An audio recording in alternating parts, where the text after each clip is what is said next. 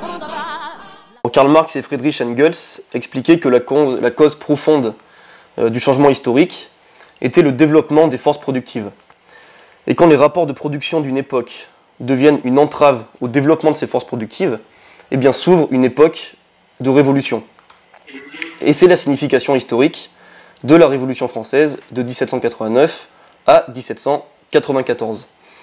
Cette révolution a marqué la fin du régime féodal en France parce que les rapports de production féodaux étaient devenus une entrave pour l'ascension de la bourgeoisie qui, elle, développait les forces productives. Donc c'est bien une révolution bourgeoise. Pourtant, aujourd'hui, la bourgeoisie euh, française notamment éprouve de la gêne, voire de l'hostilité face à cet événement qui pourtant marque l'avènement de son propre règne. Seule la première partie de la Révolution est glorifiée, présentée comme étant la victoire de tout, tout un peuple face euh, aux atrocités euh, de l'Ancien Régime. Et la suite, la deuxième partie de la Révolution, est présentée comme étant euh, la méchante dictature de révolutionnaires fanatiques, sanguinaires, qui manipulent une foule inculte et enragée. C'est faux, on va le voir. À la veille de la Révolution, la population française était composée à 80% de paysans. Il y avait un secteur industriel, mais qui était nettement moins grand qu'en Grande-Bretagne, par exemple, où le capitalisme était déjà plus avancé. Mais il y avait quand même des éléments de capitalisme qui existaient en France, notamment parce qu'il y avait une bourgeoisie riche, puissante, mais son développement à cette bourgeoisie était entravé par des restrictions féodales. Elle devait payer des taxes et des impôts euh, à la noblesse. La société sous l'Ancien Régime était officiellement constituée de trois ordres hiér- hiérarchisés. Il y avait la noblesse, le clergé et le tiers-état. Mais ces trois ordres sont eux-mêmes traversés par des divisions euh, de classes et des intérêts qui étaient complètement opposés. Euh, la noblesse, par, euh, par exemple, il y avait la couche supérieure de la noblesse qui était introduite à la cour de Versailles, une cour qui était extrêmement dépensière, elle consommait plus de 1 douzième du revenu national. Et de l'autre côté, il y avait une, noblesse inférieure, appauvrie, démoralisée, qui parfois tombait même dans le tiers-état. Ensuite, le clergé, il y avait un énorme fossé entre les petits prêtres locaux, pauvres, qui vivaient parmi les pauvres, et les évêques et les archevêques, extrêmement riches et extrêmement puissants. Et enfin, le tiers-état était l'ordre où il y avait le plus de divergences euh, de classe euh, à l'intérieur. Il était composé à 80% de paysans, donc la majorité pauvre, sans terre. Il y avait un prolétariat aussi, ou un semi-prolétariat. Donc dans les villes, il y avait des ouvriers, des domestiques. Il faut savoir qu'à Paris, il y avait une cinquantaine d'usines et d'ateliers qui employaient entre 100 et 800 travailleurs à peu près. Il y avait une petite bourgeoisie, donc les marchands, les artisans. Et enfin, il y avait la bourgeoisie. Euh, donc les banquiers, les bourgeois du commerce, de l'industrie, euh, du commerce d'esclaves, les hommes de loi, les laboureurs qui étaient les euh, paysans riches.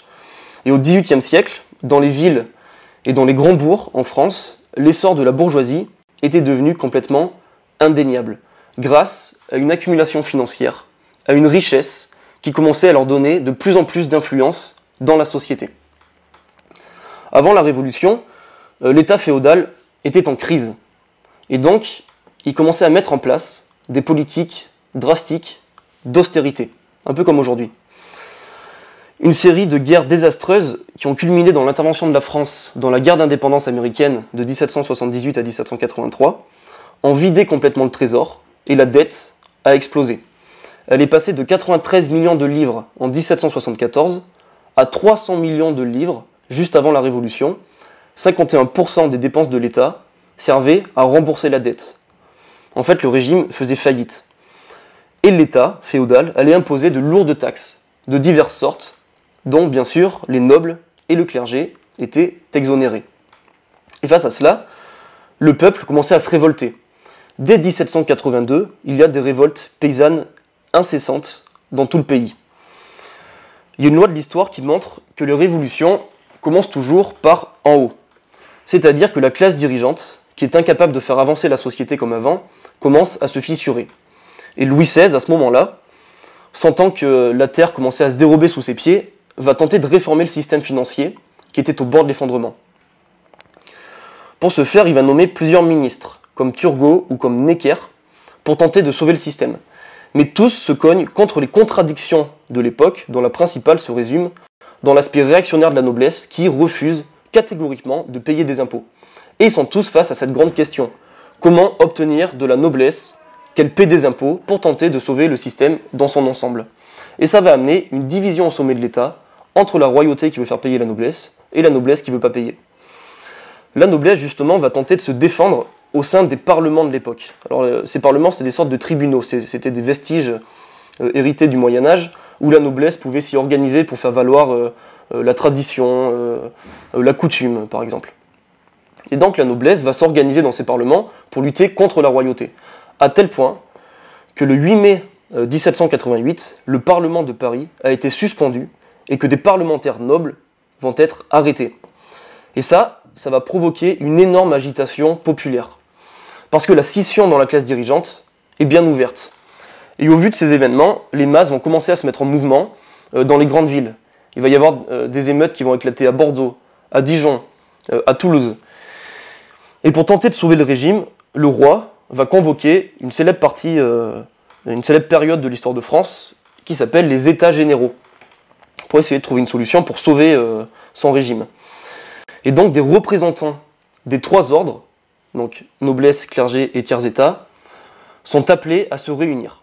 Et là, on va entrer dans la première phase de la Révolution française, qui va durer de 1789 à 1792.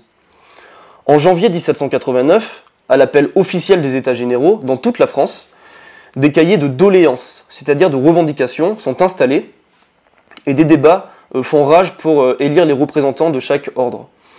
Et ces cahiers de doléances, au final, ça devient un véritable programme révolutionnaire.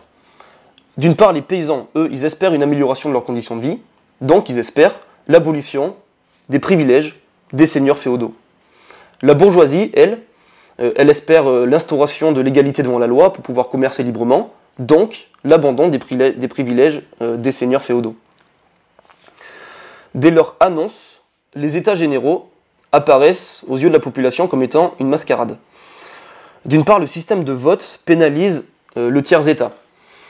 Le tiers, lui, réclame le principe de un homme, une voix. Mais le roi n'accepte pas. Le vote se fera par ordre, c'est-à-dire qu'il met en minorité le tiers qui va se retrouver face à la noblesse et au clergé.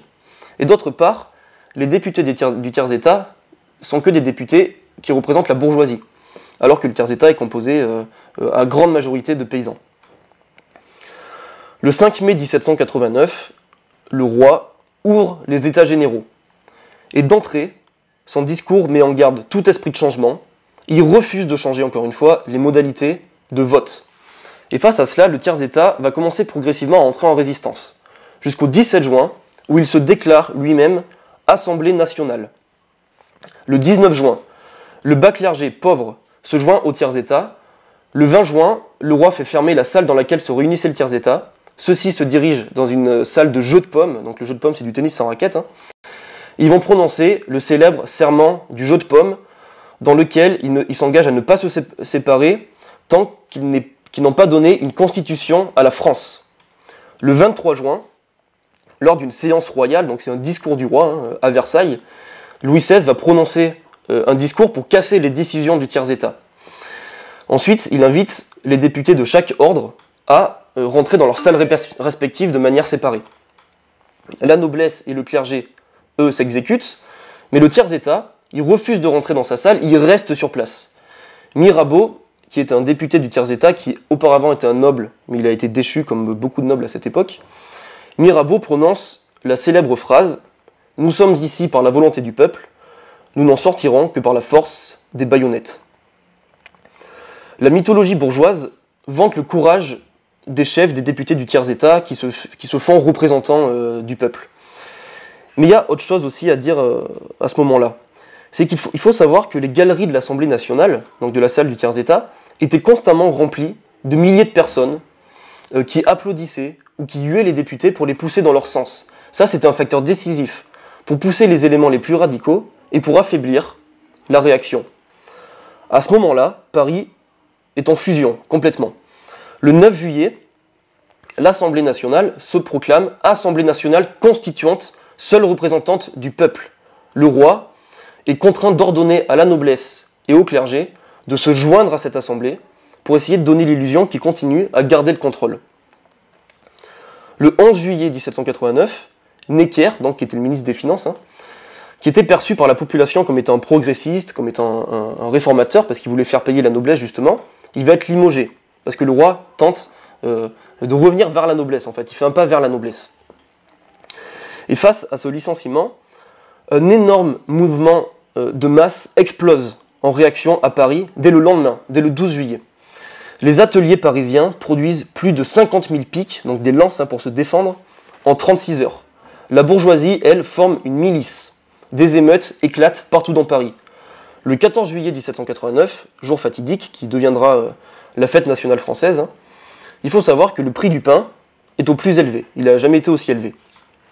Le salaire moyen euh, d'un travailleur pauvre est de 20 sous les jours où il travaille. Les jours où il ne travaille pas, il n'est pas payé. Le prix d'une miche de pain est de 14 sous, c'est-à-dire qu'il ne lui reste plus rien pour se loger et pour se vêtir. Une émeute va prendre d'assaut l'hôtel des Invalides, et elle va trouver des milliers de fusils, qui va armer euh, l'insurrection. L'insurrection se rend à la prison de la Bastille, et les ouvriers et les artisans de Paris, associés à la milice bourgeoise, lancent l'assaut contre la Bastille, qui est prise. Cette prison était le symbole de la monarchie et de l'absolutisme, mais ce n'est pas la fin de la Révolution, c'est bien le début de la Révolution, contrairement à ce qu'on entend souvent. Mais ce n'est pas anodin, en fait, que l'histoire retienne euh, la prise de la Bastille comme étant la fin de la Révolution, parce que cette première phase de la Révolution a placé le pouvoir entre les mains de l'aile la plus conservatrice de la bourgeoisie, en alliance avec la noblesse réformiste. Donc, le pouvoir euh, euh, pour ceux qui ne voulaient pas la fin de la monarchie. Il y a des répercussions de cette prise de la Bastille dans tout le pays. Ça va entraîner une série de soulèvements de la paysannerie durant la période qui va suivre, qui s'appelle la Grande Peur durant l'été en fait 1789. Les paysans vont prendre d'assaut les manoirs et les bastions de la noblesse féodale dans toute la France. Ils vont détruire et brûler les documents faisant valoir les privilèges de la noblesse. Pourtant, pendant ce temps-là, à l'Assemblée, euh, les bourgeois et les nobles également traînent des pieds. Ils tergiversent pour savoir quels paiements sont féodaux, quels paiements ne le sont pas. Mais ça, en fait, les paysans, ils s'en fichaient, parce que pour eux, c'était une question de vie ou de mort d'arrêter de payer. Et donc les bourgeois de l'Assemblée nationale, en accord avec les grands propriétaires terriens, pensaient que ce mouvement de paysans représentait un danger pour la propriété, un danger pour l'ordre. Mais l'ampleur de la rébellion n'a pas permis euh, de le réprimer, notamment euh, compte tenu de l'état peu fiable euh, des troupes à ce moment-là. Un historien, Georges Lefebvre, avait cette phrase qui est très juste. Il disait, donc les paysans, ils se sont libérés et les assemblées successives n'ont fait que sanctionner que ce qu'ils avaient accompli. Et donc, ce mouvement euh, de la paysannerie en France, durant la période de la Grande Peur, a abouti, à la nuit du 4 août 1789, à l'abolition des privilèges qui a été votée par l'Assemblée nationale. Des privilèges qui vont être réintroduits euh, pas longtemps plus tard, on va le voir. Le 26 août 1789, l'Assemblée adopte la célèbre Déclaration des droits de l'homme et du citoyen, aujourd'hui mythique et sacrée par la société officielle, pour la masse de la population aujourd'hui comme à l'époque d'ailleurs, qui étaient privés de pain et privés de terre, toutes ces déclarations abstraites comme l'égalité devant la loi étaient complètement inutiles. En septembre 1789, l'Assemblée adopte une nouvelle constitution qui spécifie une différence entre les citoyens passifs et les citoyens actifs. Les actifs étaient ceux qui étaient riches et qui avaient le droit de vote, les passifs étaient les pauvres qui n'avaient pas le droit de voter. En fait, cette constitution spécifier la liberté d'affaires pour la bourgeoisie, sans entrave et sans restriction féodale, donc tout simplement le droit d'exploiter. Alors la contre-révolution de la noblesse va commencer à s'organiser. Des foyers de réaction s'organisent dans Paris, et une bonne partie de la noblesse va s'exiler suite euh, à la Grande Peur, suite à ce mouvement paysan, pour essayer d'organiser la contre-révolution à l'extérieur du pays. Si la révolution, à ce moment-là, avait été laissée aux seules mains de la bourgeoisie, la contre-révolution aurait directement vaincu. C'est une certitude. Mais encore une fois, les masses vont intervenir. Dès l'été 1789, le mécontentement dans la masse de la population était profond, juste après la prise de la Bastille en fait. D'une part parce que le roi avait conservé un droit de veto, et d'autre part parce qu'il craignait, à juste titre, vous allez le voir, que le roi et la reine ne quittent le pays pour aller rejoindre la contre-révolution qui commençait à s'amasser aux portes euh, du pays. Et ce mécontentement, il trouvait écho dans de nombreux clubs. Les clubs, c'était des partis politiques euh, de l'époque, euh, notamment le club des Cordeliers ou le club des Jacobins, on va en reparler. Le 5 octobre 1789, il va y avoir une deuxième insurrection. Cette fois l'insurrection des femmes de Paris. Des femmes qui ont subi l'inflation croissante, des pénuries alimentaires, et qui de fait se sont éveillées à la vie politique. Les femmes ont marché sur Versailles, suivies par leurs hommes et par la garde nationale, et elles ont porté un coup décisif à la contre-révolution euh, en septembre 1789, en octobre. Elles ont ramené le roi et la reine à Paris, les ont placés sous la surveillance du peuple et de la garde nationale.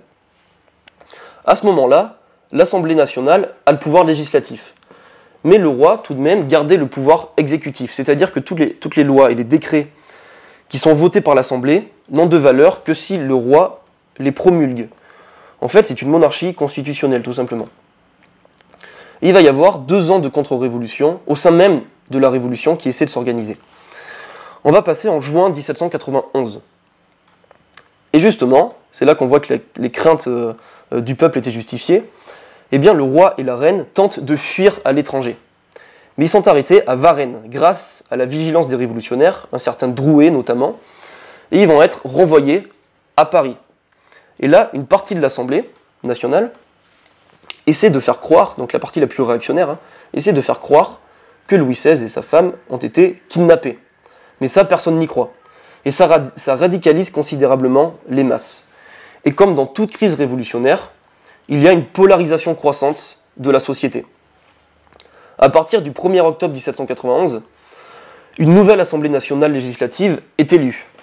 À droite de cette Assemblée nationale législative, il y a les membres des feuillants, qui sont en fait les monarchistes. À gauche de cette Assemblée nationale, il y a les membres du club des Jacobins et du club des Cordeliers, le club le plus radical, dominé par le célèbre Dantan euh, notamment. Mais le parti central et le, parti majoritaire était celui des Girondins, de Brissot, de Vergniaud, on les appelait comme ça parce que beaucoup venaient de la Gironde. Et ces, Girondins représentaient en fait le retard de la province sur la capitale. Ils défendaient l'intérêt euh, de la grande bourgeoisie marchande, des villes comme Bordeaux. Ils défendaient la Révolution, en tout cas la première partie de la Révolution, mais étaient terrifiés par le mouvement de masse. Ils étaient le parti de l'ordre, euh, de la propriété, euh, mais également, on va le voir, ils étaient le parti de la guerre.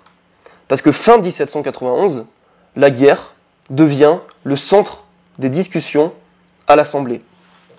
L'Autriche et la Prusse, poussées par les exilés royalistes et en accord avec Louis et Marie-Antoinette, cherchent un prétexte pour intervenir et pour venir écraser la Révolution. Le 20 avril 1792, l'Assemblée, poussée par les Girondins, déclare la guerre à l'Autriche. C'est à ce moment-là que s'esquisse le futur affrontement entre Girondins et ceux qui vont devenir les montagnards. On va le voir juste après, mais en fait c'était les, Jacobins, en grande partie. Donc ces Jacobins, qui sont Danton, Robespierre, Camille Desmoulins et d'autres, vont faire campagne contre la guerre. ils, sont, ils seront soutenus par des journaux populaires parisiens, comme le journal de Hébert ou celui de Marat. On va reparler de ces personnages juste après. Directement, dans cette guerre, la France subit des défaites désastreuses. Tout simplement parce que l'armée était la même armée que sous l'Ancien Régime, et elle avait des généraux traîtres, corrompus, qui cherchaient juste à faire défection et à laisser la contre-révolution venir écraser euh, le Paris révolutionnaire. À l'été 1792, la chute de Paris paraissait inévitable. Les Girondins commencent même à négocier avec le roi, ce qui aurait signé définitivement la fin de la Révolution et la victoire de la réaction. Mais heureusement, une fois de plus, les masses prennent les choses en main. Et là, on entre dans la deuxième Révolution française. Dans la nuit du 9 au 10 août 1792, est créée par les révolutionnaires la commune insurrectionnelle de Paris. Cette commune défend les idées des sans-culottes. Les sans-culottes, c'était les masses populaires de Paris, on les appelait comme ça tout simplement parce qu'elles portaient des pantalons. Et cette commune insurrectionnelle va devenir le gouvernement révolutionnaire dans la journée du 10 août, à l'aide des fédérés de Bretagne et de, Marseille, qui sont des armées révolutionnaires, les masses préparent une insurrection pour renverser définitivement la monarchie en France. L'insurrection prend d'assaut le palais des Tuileries, qui est le siège de l'exécutif. Robespierre s'écrit alors durant cette insurrection, prouvant le haut niveau de conscience des révolutionnaires les plus déterminés de cette époque. Français, dit-il, n'oubliez pas que vous tenez dans vos mains le dépôt des destinées de l'univers. Et c'était vrai, tant la Révolution française a eu d'impact sur l'histoire du monde. Louis XVI, avec cette insurrection, est définitivement déchu, la monarchie, la monarchie est renversée en France. L'élection d'une convention nationale est décrétée. Elle seule, cette convention nationale, aura maintenant la charge d'écrire la nouvelle constitution. La commune insurrectionnelle de Paris, qui avait été créée durant cette insurrection, devient le nouveau pouvoir exécutif. La première république est proclamée, c'est bien la victoire de la deuxième révolution française. À la Convention nationale nouvellement élue, hein, qui devait écrire une, nouvelle constitution à la France, la polarisation politique est effective. En bas, il y a les Girondins, ce dont j'ai parlé tout à l'heure, qui défendent encore la haute bourgeoisie et qui sont contre la commune de Paris. Et en haut, il y a les montagnards. Donc, à grande majorité, ils faisaient partie du club euh, des Jacobins ou des Cordeliers. Ces Jacobins étaient des bourgeois, des membres de la bourgeoisie. Mais ils trouvaient leur soutien dans le Paris populaire, chez les artisans, les marchands, mais également chez les ouvriers et les paysans. En fait, ils sont l'expression la plus cohérente de la pression des masses révolutionnaires. Leurs chefs sont les plus grands révolutionnaires de cette époque. Robespierre, Danton, Marat, Saint-Just. Et d'ailleurs, Robespierre et Marat sont peut-être euh, les plus remarquables. Avec leur majorité à la Convention, les députés girondins, donc les autres, hein, ceux qui se trouvaient en bas, vont tenter de limiter le mouvement révolutionnaire. Ils vont tenter de défendre les intérêts des plus riches en pleine période de pénurie et de famine.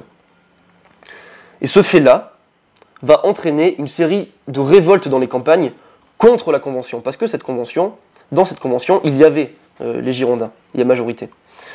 Robespierre, directement à la Convention, se bat contre eux. Ils veulent une république pour eux-mêmes, dit-il, pour gouverner dans l'intérêt des riches. Robespierre avait très bien compris la réelle nature des Girondins. Le roi, qui s'appelle maintenant Louis Capet, parce qu'il a été déchu, va être jugé. Ce procès met directement en évidence les tensions entre ceux qui souhaitaient l'arrêt de la Révolution et ceux qui, sous la pression des masses, sont prêts à aller jusqu'au bout. En fait, il est impossible, à ce moment-là, de lutter réellement contre la réaction sans traiter le premier maillon de la chaîne de la contre-révolution, qui est le roi. Parce que le roi ferait tout pour baigner le Paris révolutionnaire dans le sang. Mais les Girondins, eux, rechignent devant l'exécution du roi. Ils ne le font pas par pitié, ils le font simplement parce qu'ils savaient que cette exécution signerait un point de non-retour de la Révolution. Cependant, la Convention vote à majorité pour l'exécution du roi, dont on déclare alors, montrant toute sa ferveur révolutionnaire, Les rois coalisés nous menacent, nous précipiterons à leurs pieds, comme symbole de la bataille, la tête d'un roi. Louis Capet est exécuté le 21 janvier 1793. Le renversement de la monarchie et le début de cette deuxième partie de la Révolution cristallisent les contradictions de classe au sein du camp révolutionnaire. À mesure que la Révolution avance, la partie la plus hésitante de la Convention, elle, se déplace vers la droite, alors que les, montagnards, eux, se déplacent vers la gauche. Et cela reflète l'intensification de la lutte des classes dans la société. La grande bourgeoisie avait fait fortune grâce aux contrats militaires euh, de la guerre euh, dont on a parlé tout à l'heure, et à la spéculation, une spéculation qui provoquait euh, famine. Alors que la masse de la population, elle, souffrait de cette famine et de la flambée, la flambée des prix provoquée par la spéculation de la grande bourgeoisie. Et donc, naturellement, des émeutes de masse éclatent dans Paris, parce que les gens meurent de faim et ils commencent à piller des épiceries. Les Girondins sont horrifiés ils calomnient les émeutiers il les traite d'agents de Pitt, Pitt qui était en fait le premier ministre euh, britannique. Les Girondins, sous couvert de fédéralisme, hein, donc du droit euh, des provinces contre Paris, reflètent au final la panique de la bourgeoisie marchande des grandes villes de province. En réponse, les masses populaires de Paris, elles, exigent plus de centralisme, plus de pouvoir donné à la Convention, et également la purge de la droite de la Convention, donc l'expulsion des Girondins de la Convention nationale.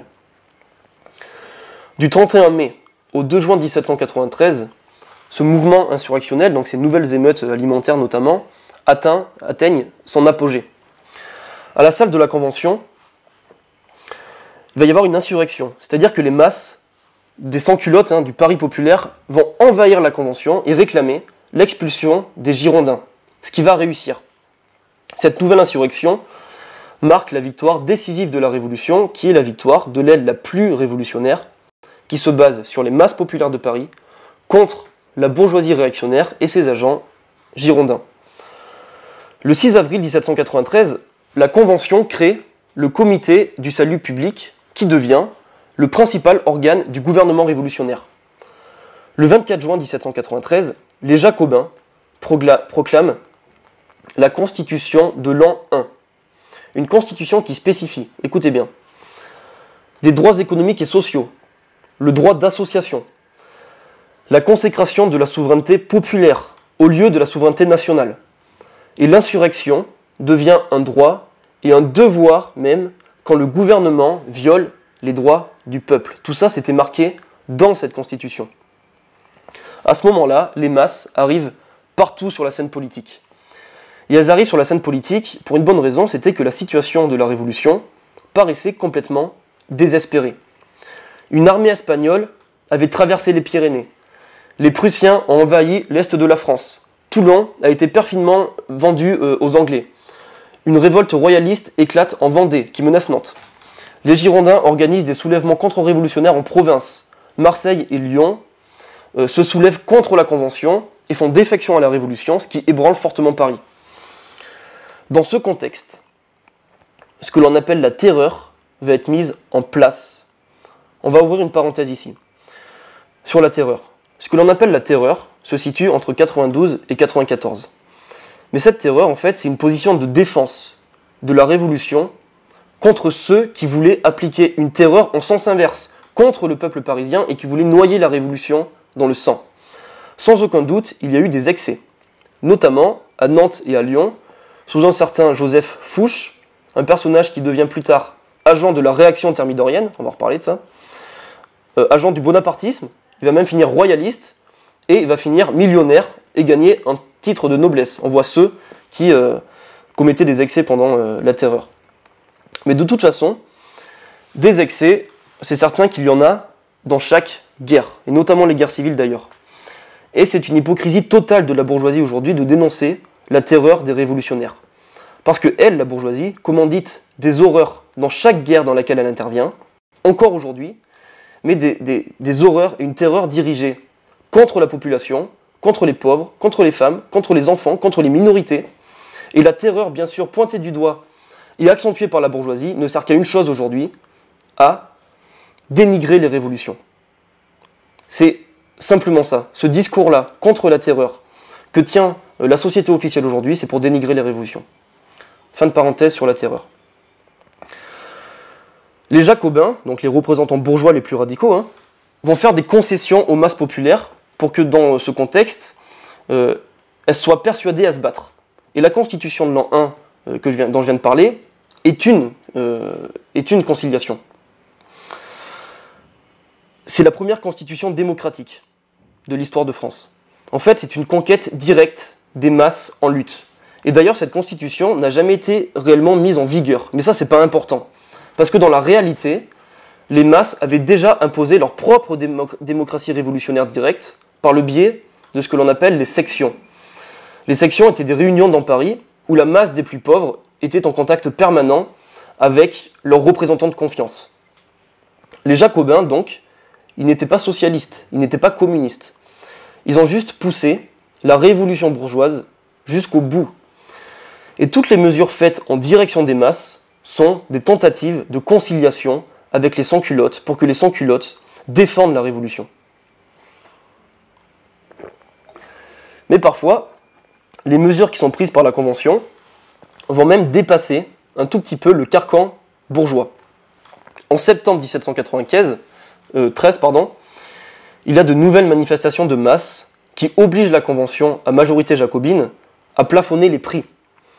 Le nouvel effort de guerre exige un contrôle strict de l'économie. le comité du salut public mène une guerre impitoyable contre les spéculations, contre le profit. Il y a même des éléments de nationalisation et de planification de l'industrie, de l'armement, des fournitures de l'armée. Euh, la richesse des exilés euh, de la noblesse va être réquisitionnée pour financer le secours aux personnes âgées et aux malades. Les droits féodaux qui avaient été réintroduits sont finalement abolis sans aucune compensation. La Convention également va adopter une loi vitale qui opère une réelle révolution agraire, c'est-à-dire qu'elle remet aux paysans les terres prises aux communes des villages. C'est à ce moment-là le triomphe complet de la paysannerie sur la noblesse. L'enthousiasme des masses est total et elles vont se lever avec ferveur pour défendre la révolution face à l'ennemi. La révolution française, à son apogée, c'est-à-dire de 93-94, est une grande guerre de libération sociale menée par tout le peuple français contre des ennemis puissants et nombreux à l'intérieur du pays comme à l'extérieur du pays. Et contre toute attente, eh bien, le peuple français a gagné cette guerre.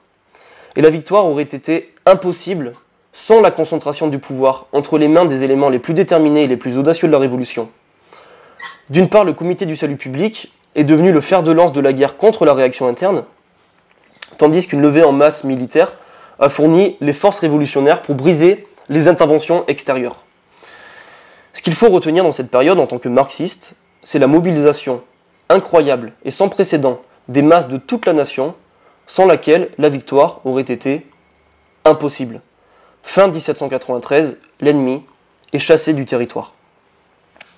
Mais précisément, lorsque la révolution a atteint son apogée, elle va commencer à refluer. Avec le pouvoir révolutionnaire des Jacobins, la révolution bourgeoise avait atteint et même dépassé ses limites. C'est-à-dire qu'aller plus loin dans cette révolution menacerait la propriété bourgeoise. La victoire du, jacobinisme a amené les dirigeants de la révolution devant la contradiction entre les aspirations des masses populaires et les limites objectives de la révolution bourgeoise. Et le jacobinisme, donc les montagnards, lui-même a été détruit par cette contradiction. Une faction des jacobins, regroupés autour de Danton et de Desmoulins, veulent arrêter la révolution, critiquant la terreur qui est persistante. Une autre faction autour d'Hébert et de Jacques Roux, que l'on appelait le prêtre rouge, qui représentait en fait les plus à gauche, qui était très populaire dans les sections et dans le Paris sans culotte, ceux qui se nommaient les enragés, eh le pouvoir croissant de ces enragés dans Paris a commencé à effrayer les chefs jacobins, poussant Robespierre à s'allier avec Danton dans une alliance qui était très instable. Et à ce moment-là de la Révolution, les classes possédantes, et pas que les bourgeois, hein, la classe moyenne, même la paysannerie, qui était majoritaire dans la société, commençaient à réclamer l'ordre. Après des années de lutte contre la réaction, ils étaient fatigués, ils voulaient revenir à l'ordre et jouir de leur, petite propriété. Le centre vacillant de la Convention, qui était d'anciens sympathisants des, Girondins, ce qu'on appelait le Marais, qui étaient silencieux jusqu'alors, vont commencer à s'agiter. Robespierre va tenter d'équilibrer les factions et les classes. Mais inévitablement, il se prononce en faveur des classes possédantes contre ce qu'il appelle les excès des sans-culottes. Les Jacobins s'étaient appuyés sur les masses populaires pour éliminer les Girondins de la Convention. Une fois fait, Robespierre a porté le tir sur sa gauche. Un Jacobin qui s'appelle Saint-André l'avait bien compris. Je le cite Nos plus grands ennemis ne sont pas cachés, nous les voyons, ils sont parmi nous, ils souhaitent porter les mesures révolutionnaires plus loin que nous. En mars 1794, Hébert, euh, qui fait partie des enragés, hein, et 19 de ses partisans sont soudainement arrêtés par le comité du salut public et exécutés. Les masses, désorientées par cet acte, ne réagissent pas. Cet événement est considéré par beaucoup comme étant la fin de la Révolution. Parce que bien que Robespierre par la suite ait tenté d'équilibrer en mettant un coup vers la droite, en exécutant Danton et ses partisans, le pendule a commencé à osciller de manière irréversible vers la droite. Une fois la peur des sans-culottes dissipée, l'équilibre des forces au sein de la Convention s'est rapidement transformé. Une partie des Jacobins s'est euh, déplacée vers le centre, laissant Robespierre et son groupe complètement isolés. Et cette scission s'est reflétée au sein même du comité du salut public. Le coup d'État du 9 Thermidor, c'est-à-dire du 27 juillet 1794, en est le résultat inévitable. Une faction des Jacobins se révolte contre Robespierre, rejoint par le Marais, le 10 Thermidor, donc le lendemain, Robespierre est exécuté sans l'ombre d'un procès. Dans l'histoire officielle, cette exécution aurait soi-disant mis fin à la terreur. Mais les historiens qui exagèrent la terreur révolutionnaire ne parlent jamais de la terreur blanche qui a suivi. On ne connaîtra jamais le nombre exact de victimes. Mais rien que les trois jours qui ont suivi, 103 jacobins ont été exécutés. Des révolutionnaires sont traqués et sont massacrés dans toute la France. La plupart des conquêtes sociales des pauvres seront liquidées par le nouveau gouvernement qui se nomme le Directoire, qui se base sur la bourgeoisie la plus riche, la plus réactionnaire du pays. Les prix ne sont plus limités. De janvier à avril 1795, les prix ont pratiquement doublé. Dans la nouvelle constitution mise en place par le Directoire, la propriété devient sacrée. Cette constitution spécifie, écoutez, la propriété est le fondement sur lequel repose toute la production, tous les moyens de travail et tout l'ordre social. Le suffrage, encore une fois, est restreint qu'aux plus riches. En 1799, le coup d'État du 18 Brumaire place au pouvoir Napoléon Bonaparte. En 1815, après sa défaite à Waterloo, la France retombe dans la monarchie absolue. Certains historiens révisionnistes se demandent alors si la Révolution a servi à quelque chose. Mais la Révolution française a bien amené une transformation politique décisive.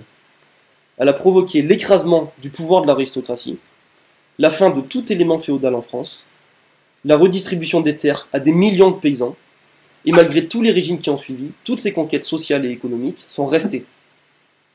La Révolution française a eu des répercussions dans le monde entier.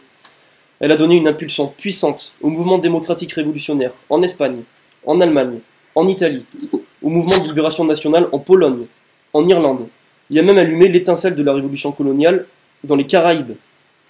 En France, tous les mouvements révolutionnaires jusqu'à la Commune de Paris ont pris comme exemple la Révolution de 1792.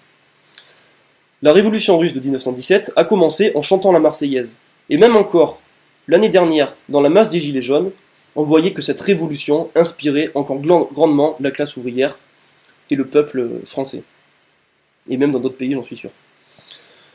La Révolution française, quand on l'étudie avec une perspective de lutte des classes et une méthode marxiste, est une source inépuisable d'inspiration et de leçons pour tout révolutionnaire qui souhaite comprendre la dynamique des révolutions et qui se bat pour une nouvelle révolution. C'est ce que nous faisons à la tendance marxiste internationale, et si ce n'est pas fait, rejoignez-nous. Merci.